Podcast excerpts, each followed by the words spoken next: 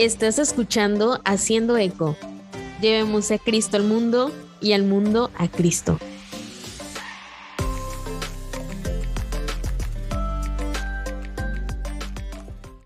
Hola, hola, bienvenidos a un nuevo episodio de Haciendo Eco Podcast. Feliz año nuevo, un poco atrasaditos, pero aquí andamos de nuevo, ya regresamos de vacaciones del podcast ahí con unos ajustes, tanto en, el blog como en el podcast. Y le damos la bienvenida al padre Marlon, otra vez ya está con nosotros por aquí. Muy buenos días, tardes, noches, según la hora que nos estén escuchando. Angie, de nuevo cuenta, un gusto estar aquí en Haciendo Eco Podcast. Eh, un gusto siempre poder colaborar y con toda la plataforma de Cuevangeli Espero que se encuentren bien, que se encuentren en oración y que pues nos encontremos abandonados a la voluntad de Dios, en la voluntad de Dios. Y un gusto hablar del tema que vamos a hablar el día de hoy, de verdad. Muy alegre, muy contento. Sí, de verdad que yo también me emociona mucho. Cuando usted me dijo vamos a hablar de esto, dije, órale. Em, y pues ya sí, sin más que, sin más hacer la emoción, pues estamos, como todos sabemos, a partir del, desde el 8 de diciembre del año 2020, el Papa Francisco declaró un año jubilar del 8 de diciembre del 2020 al 8 de diciembre del 2021, año jubilar de San José. Y me parece, si no por ahí mal recuerdo, que también el año de la Sagrada Familia o de la familia, ¿cómo era? Pero es más adelante. Eh, sí, hay una convocatoria también especial contexto de la Sagrada Familia como tal, pero el año como punto central o como referencia central es un año josefino totalmente, ¿sí? Entonces, de esa eh, esencia vamos a partir en este, en este capítulo, en esta reflexión que queremos compartir con ustedes como siempre, pues con todo el poner a Dios por delante y siendo nosotros instrumentos. Quiero partir, Angie, eh, si me lo permites, hablando un poquito de la cuestión histórica de el por qué un año jubilar o por qué un año josefino en precisamente al concluir el año 2020 y comenzar el año 2021. Siempre es bueno entender la situación histórica, el espacio y tiempo en el que nos ubicamos a lo largo de toda la historia, de la historia en general, evidentemente, pero dentro de nuestra historia como iglesia, en ocasiones dejamos pasar detalles que, son muy interesantes, que nos ayudan a comprender mejor nuestra relación, no solamente con Dios, sino nuestra, sino nuestra relación con la iglesia como tal, con la iglesia como madre, la iglesia como madre a la que, como iglesia a la que pertenecemos y que siempre será interesante conocer esa historia que tiene, que lleva y que hasta nuestros días pues ha llegado y a la que pertenecemos. Entonces, este año Josefino, este año San José, se da precisamente a 150 años de un decreto que se da en 1870 por el, por el Papa Pío IX, que se llama Quemadmodum Deus en latín, que quiere decir del modo en que Dios quiso. En esta publicación, en este decreto, lo que hacía el Papa Pío IX, por allá finales del siglo XIX, era decretar a San José como el patrono protector de toda la iglesia. Esto es bien, bien interesante porque nos permite darnos cuenta que hay un momento específico en la historia en el que San José deja de ser como que una figura que pasaba un tanto desapercibida para tener un lugar privilegiado dentro de nuestra devoción y dentro de nuestra piedad. Quemadmodum Deus es esta, este decreto de Pío IX, en el cual leo así rápidamente lo que decía aquel decreto, ¿sí? Dice, del mismo modo que Dios constituyó al otro José, hijo del patriarca José, gobernador de la tierra de Egipto, para que asegurase al pueblo su sustento, así, fíjate qué interesante, fíjense qué interesante, al llegar la plenitud de los tiempos, cuando iba a enviar a la tierra a su hijo unigénito para la salvación del mundo, designó a este otro José, del que estamos hablando, al que estamos celebrando, del cual el primero era un símbolo, ¿sí? José, el hijo de Jacob, representa, es una figura que nos anuncia ya la figura de San José al que nosotros amamos, queremos y en el cual tenemos una devoción muy especial. Y le constituyó señor y príncipe de su casa y de su posesión, y lo eligió por custodio de sus tesoros más preciosos. ¿Quiénes son sus tesoros más preciosos? Evidentemente María nuestra Madre y Cristo nuestro Redentor. También dentro del contexto histórico tenemos que entender una exhortación apostólica de San Juan Pablo II hace precisamente 30 años que se llamaba eh, Redentoris Custos, el custodio, el protector del Redentor, ¿sí? donde nos hablaba también de la importancia de la figura de San José. Entonces, así muy a grosso modo, este es el, contexto histórico, el por qué celebrar un año jubilar de la importancia de San José dentro de nuestra iglesia. Es, esto es muy importante. Pío IX, 1870, lo declara este patrono de toda la humanidad, protector, y le da una eh, relevancia muy interesante y muy importante que irá evolucionando hasta nuestro día. Pero aquí es donde viene lo más interesante. No vamos a entrar ahorita en detalles de todo lo que el Papa Francisco ha dicho ya sobre este año jubilar. Podremos tocarlo en algún otro tema. A mí lo que me interesa, o lo que me gustaría compartir con ustedes, lo que nos interesa un poco, es entender también el contexto cultural o el contexto contracultural que, implica un año josefino en nuestro tiempo. ¿A qué voy con esto? No vamos a entrar tampoco en detalles de lo que ya vemos, de lo que ya escuchamos, de lo que ya leemos, de lo que estamos empapados, porque nos guste o no, todo el tiempo en redes sociales lo estamos viendo, pero estamos viviendo una época muy polarizada, una época donde no hay punto de equilibrio, donde no hay puntos medios, donde no hay eh, rango de error, porque si tú no aceptas lo que yo quiero decir como verdad, eh, entonces estás totalmente equivocado. O si yo no acepto lo que yo te estoy proponiendo como verdad, entonces tú estás totalmente equivocado. Entonces hay una lucha, ¿sí? De pensamiento, de ideologías, que tristemente el, el que hubiera solamente una una, vamos a decirlo así, disentir en cuestión de pensamiento no sería tan malo. Lo, cuestión, lo que nos hace caer en algo triste y que no nos llevan a ninguna parte son las ideologías. Ojo, que no es lo mismo, ¿sí? No es lo mismo tener una línea de pensamiento que tener una, o que participar de una ideología como tal. No quiero entrar en detalles, no es el punto. Bien, frente a esta cuestión de una sociedad que vive tanta polarización, tantos extremos, eh, la propuesta del Papa Francisco no es nada más por celebrar el año jubilar. Y aquí es donde te comparto, y lo hemos hablado en otras ocasiones, hay una cuestión muy interesante cuando uno, que, uno tiene que aprender a leer entre líneas lo que nos propone el magisterio, especialmente lo que nos propone el Papa, en este caso el Papa Francisco. ¿Por qué un año Josefino? ¿Por qué el año de San José? ¿Por qué traer a relevancia, ¿por qué, vamos a decirlo así, mover a San José hacia, fíjate esta imagen que voy a usar, ¿eh? Ponerlo al frente de la iglesia para el caminar de este año que vamos comenzando. Ojo cuando digo, cuando hablo de, de, ponerlo enfrente, no es que San José sustituya en ningún modo a la Santísima Trinidad, a Dios Padre, a, a Jesucristo o al Espíritu Santo, no, no. Pero me refiero a que sea la figura bajo la cual la iglesia va a caminar en un año en el que estamos entrando en esta sociedad tan irritante, tan irritada, tan difícil. Hasta aquí quiero hacer un, punto y aparte porque más, porque más adelante voy a retomar esta cuestión de la polarización. Entonces, la propuesta del Papa conlleva una propuesta contracultural y contraideológica. Ojo, eh, con lo que estoy diciendo vamos así como que hacer un paréntesis antes de continuar con, con, la cuestión de, de, de, este efecto, de esta importancia de San José, como o San José en la época que vivimos. Y hay algo que a mí me encanta, que me fascina y que es la reflexión de arte de ser San José.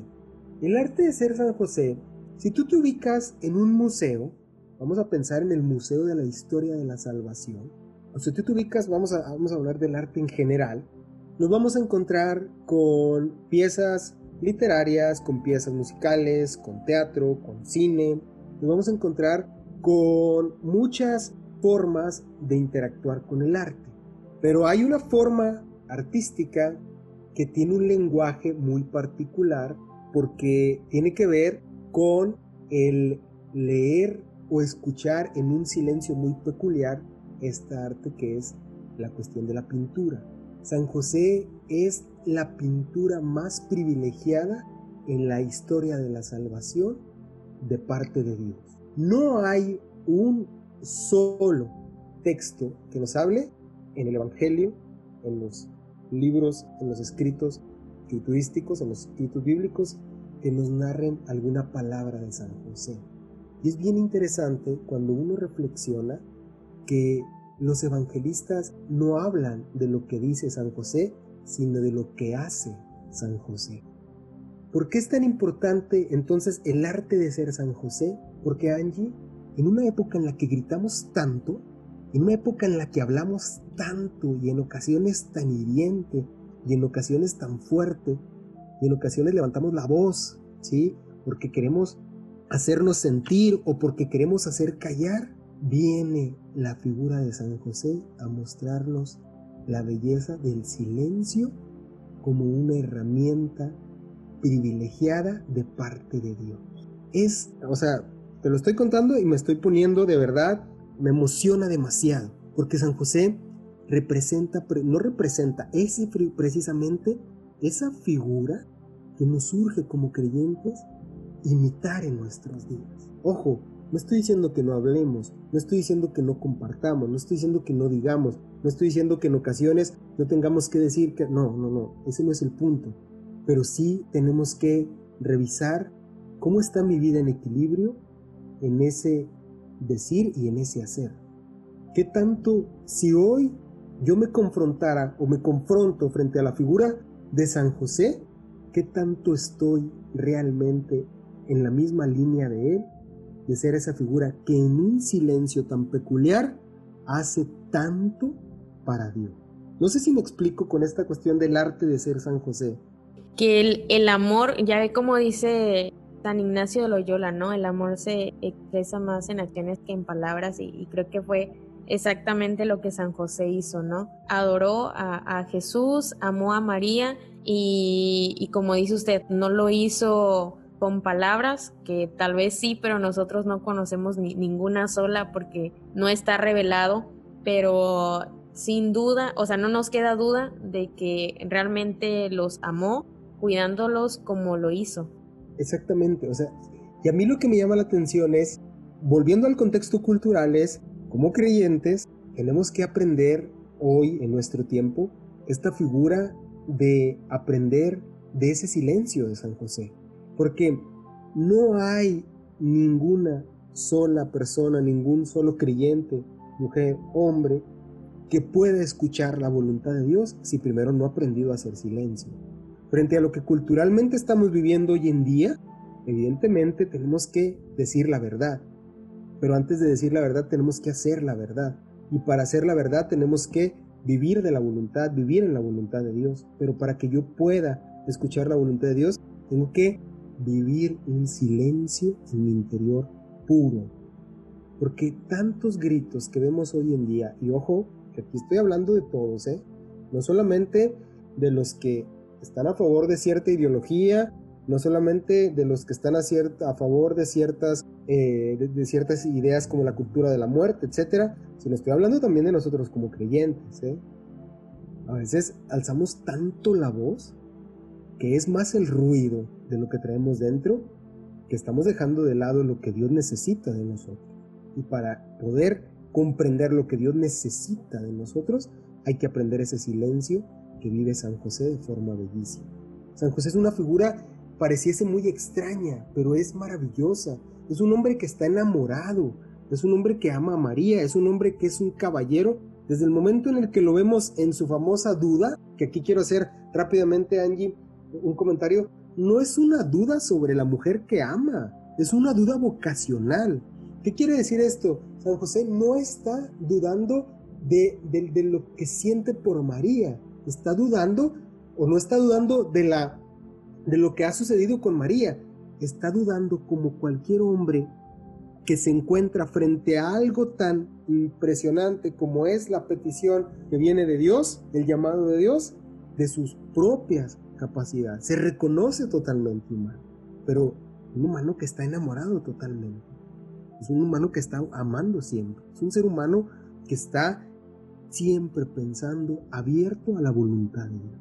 Y si puede dudar de sus propias capacidades, ojo, que no quiere decir que tenga como tal o que esté mal, no para nada, muy natural, pero si ha podido generar cierta duda en él, es porque ha escuchado con claridad. Esto es muy interesante. ¿Por qué? Porque cuando escuchas con claridad, es porque escuchaste muy fuerte el mensaje. Y si escuchaste muy fuerte el mensaje es que puedes preguntarte, ¿estoy dispuesto a esto? ¿Sí me explico?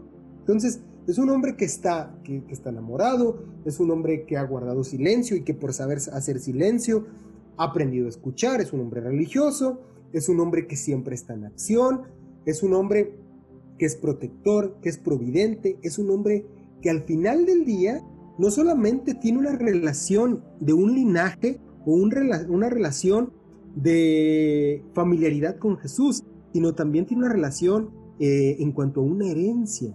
Porque en la naturaleza humana de Jesús, en la naturaleza humana de ese niño que él va educando junto con su esposa María, Jesús aprende de José muchas cuestiones de piedad, muchas cuestiones de su religión, muchas cuestiones de su amor a Dios. Hay una herencia de parte de San José también para Jesucristo.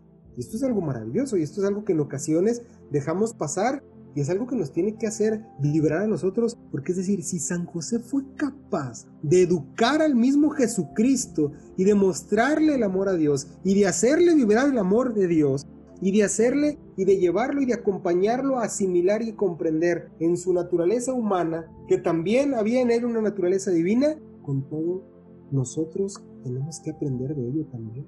Vaya, lo que quiero decir es, si San José fue un hombre que educó y que fue maestro, que fue providente, que le dio una herencia de piedad, de amor a Dios, a Jesús, creo yo que la idea es muy clara. Nosotros tenemos que aprender también de San José y aprender demasiado y aprender muchísimo y ponernos totalmente en su intercesión. Espero que quien nos está escuchando eh, de verdad eh, se, acerque en este, en este tiempo que vivimos a, vibrar con, la figura de San José, a, darse una oportunidad de, no solamente acercarse por, por curiosidad, sino para amar a San José. Porque San José también es un hombre que ama a los redimidos de por Cristo es decir, nos ama a nosotros. Hay un amor muy peculiar, ¿por qué? Porque es el amor, primero que nada, que siente por su esposa, el amor que siente por su Hijo Jesús, y en ello está el amor por toda la humanidad. Y de aquí quiero pasar y ahora sí volver a San José como esa figura que es la figura de la, o si lo queremos ver así, lo que decía ahorita, de por qué nos pone el Papa Francisco a San José como el punto referencial al modo humano, sin perder de vista que estará siempre la Trinidad, luego María y luego Él, San José. Pero ¿por qué nos pone, por qué le urge al Papa Francisco y nos urge como iglesia que Él vaya enfrente? Porque es la figura ideal del equilibrio frente al problema más denso que vivimos socialmente en la cuestión de la polarización, que es la lucha del hombre contra la mujer. Hoy en día, Angie, lo sabemos. Yo no, yo no me quería ir sin, sin hablar, no quería terminar este capítulo. porque San José es la figura ideal para que nosotros como católicos creyentes lo tengamos como la referencia? Porque es el equilibrio perfecto. ¿Por qué? Porque nos permite comprender que el hombre San José es el complemento ideal para la mujer María, teniendo como centro a Jesús. ¿Qué quiero decir con esto? que tanto María como Jesús, como José, perdón, entienden perfectamente que no hay una competencia entre ellos. Son un complemento mutuo que va a hacer que Cristo crezca del modo que Dios necesita para convertirse en el Redentor. Es decir, si lo queremos ver así, en los famosos términos de los feminismos radicales, del machismo cultural y de toda esta cuestión, San José es la figura ideal para comprender que el hombre tiene que asumir su masculinidad como esa que es capaz de complementar una feminidad y que la mujer puede ver en San José que el hombre puede ser capaz con su masculinidad de complementarlo y que el hombre necesita de la mujer como la mujer del hombre. Es maravilloso, Angie, cuando uno revisa este aspecto humano de la relación de San José con María, porque nos da mucha luz y nos da mucha claridad del por qué nos urge San José como referencia hoy en día. De verdad me encantaría que, quien nos está escuchando reflexione sobre esto que estamos hablando, reflexione sobre esto que estamos diciendo, reflexione sobre esa parte de dejar de lado las posturas que, se están hiriendo tanto, esta batalla contracultural que ya no la vamos a tocar más o que ya que no es necesario decirla y cuando uno voltea a ver a San José uno lo comprende todo o uno lo puede comprender que no es una competencia, es un complemento. Y cuando un hombre y una mujer entienden y se aprenden a amar no con competencia, sino como un complemento, y si le sumas que está Cristo en medio de esto, precisamente encontramos familias cada vez más apegadas a la imagen de la Sagrada Familia. Sería todo en este, en este eh, capítulo, en este episodio, eh, a lo mejor no tan, no tan prolongado como como en otras ocasiones, pero que sí quería yo eh, que tuviéramos en cuenta la importancia de celebrar el año, el año josefino, el año de San José, eh, con todo esto que ya hemos hablado, entendiendo la historia, pero también entendiendo la referencia cultural que tenemos hoy en día, la, entendiendo el, el, aspecto de la, del pilar que es San José hoy como hombre, tanto para la mujer como para los hombres, tanto tú mujer que me estás escuchando, tú hombre que me estás escuchando, sea cual sea la vocación de cada uno de ustedes, San José es una referencia sumamente importante en estos días que vivimos en un discurso de tantas heridas y de tanto estar contrapunteándose. San José es el equilibrio, es la figura que nos ayuda a comprender mejor el escuchar la voluntad de Dios. Ya por último, Angie, bueno, no sé si tengas algo que comentar, Angie, frente a esto que estoy diciendo. Sí, de hecho aquí encontré el, estaba buscando en el, en el libro y hay una parte ya al final del libro, el libro se llama San José, Padre de Jesús en una sociedad sin padre. Y hay en el capítulo final, en la cuarta parte, nos habla de San José como padre ejemplar. Y justamente estas líneas que voy a leer es algo que a mí Ahora sí que es como que el resumen del libro y dice, como hombre, novio y esposo de María irradió el principio antropológico del Padre. Eso aparece en distintos momentos de su actuación. En primer lugar, mostró una virtud importante en todo padre. Ante un problema complejo como el misterioso embarazo de María, toma una, una decisión y crea lo nuevo. Lleva a María a su casa. Como padre, mostró un sentido fuerte del deber se fue con ella a Belén para censarse, tal como había sido decretado por los romanos. La acompañó en el parto en la gruta de Belén, con todos los cuidados que el hecho exigía. Después cumplió con ella el deber religioso de ir al templo para la purificación, para la presentación del niño y para las peregrinaciones anuales a Jerusalén con ocasión de la Pascua. Como padre, mostró valor al afrontar los riesgos de la persecución de Herodes, las angustias y dificultades de una huida apresurada al exilio egipcio, el regreso y la decisión de esconderse con la familia en Nazaret al norte del país. Como padre, ejerció autoridad e impuso límites como se ve cuando Jesús se perdió en el templo. Que Jesús les estaba sumiso, Jesús les obedecía. Y obedecer es acoger la voluntad del Padre, aceptar los límites que éste le impone la responsabilidad total de un hombre, de, un hombre con mayúsculas. Frente a este, esto que estás, con esto que estás concluyendo, frente a este discurso famoso del, del contrapatriarcado y demás, o sea, es, es, es, una figura muy relevante la figura de San José. Para comprender, reitero, no se trata de competencia, sino se trata de complemento. Y esto que estás utilizando, que estás diciendo, al final Angie, creo que es maravilloso porque nos muestra ese hombre que es totalmente eh, íntegro en todo lo que le corresponde hacer como tal. Ya tendremos oportunidad de, revisar su contraparte que es María. Nos vamos a dar cuenta de precisamente esto que estamos hablando, de cómo se complementan para formar la Sagrada Familia como tal y en medio de ellos Cristo que crece y que se convierte en nuestro Redentor. Ya nada más me gustaría hablar de, así brevemente, las formas de ganar indulgencia plenaria durante el año de San José. Primero que nada, acuérdense que hay que cumplir ciertas condiciones. Primero que nada, tenemos que estar en gracia, tenemos que participar de la Eucaristía, orar por las intenciones del Papa y rezar el credo.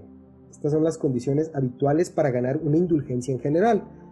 Dentro del año josefino hay algunas formas eh, muy específicas que, que nos propone la iglesia para ganar indulgencia a lo largo del año. De verdad, ojalá Dios permita, perdón, que podamos aprovechar la oportunidad de ganar tantas indulgencias como sea nuestra piedad. Aquí nada más, así rápidamente, es recordar que la indulgencia se gana primero para uno cuando ya se encuentra totalmente libre de todo pecado, ¿sí? Ya después de ello, ya cuando yo he ganado la indulgencia, entonces ahora sí puedo ofrecer tantas veces quiera la indulgencia por aquel ser querido que ha partido y que yo deseo que participe de la gloria eterna con Dios.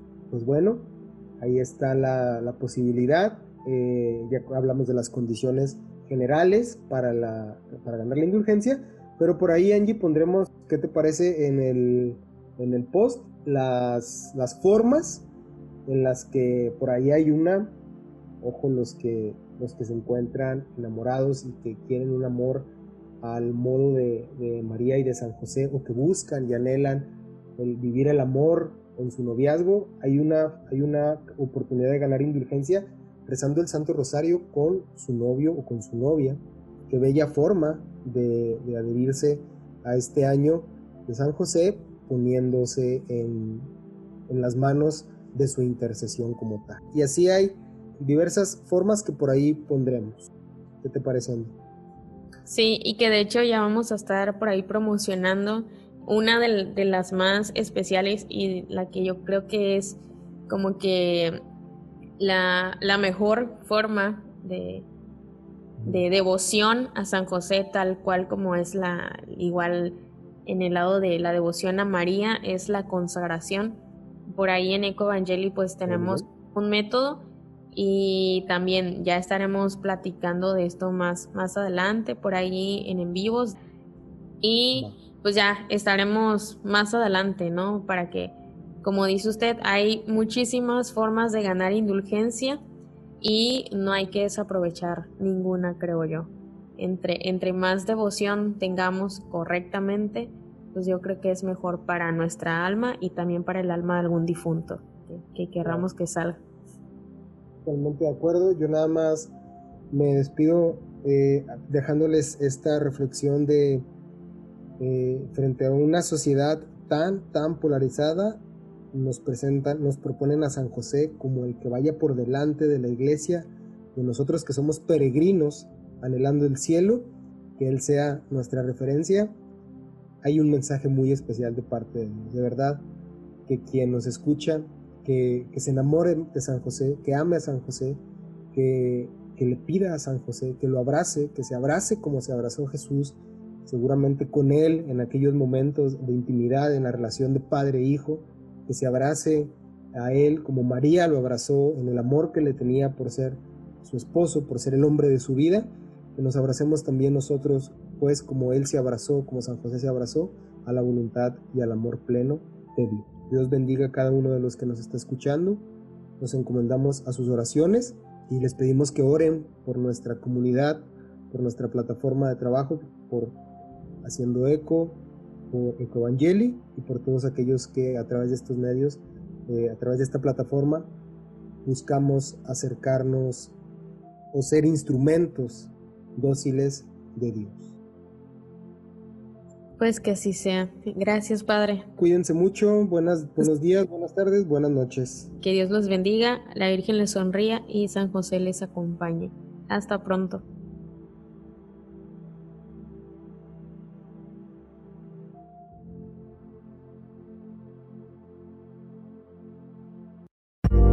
Gracias por escuchar el podcast de Eco Evangeli.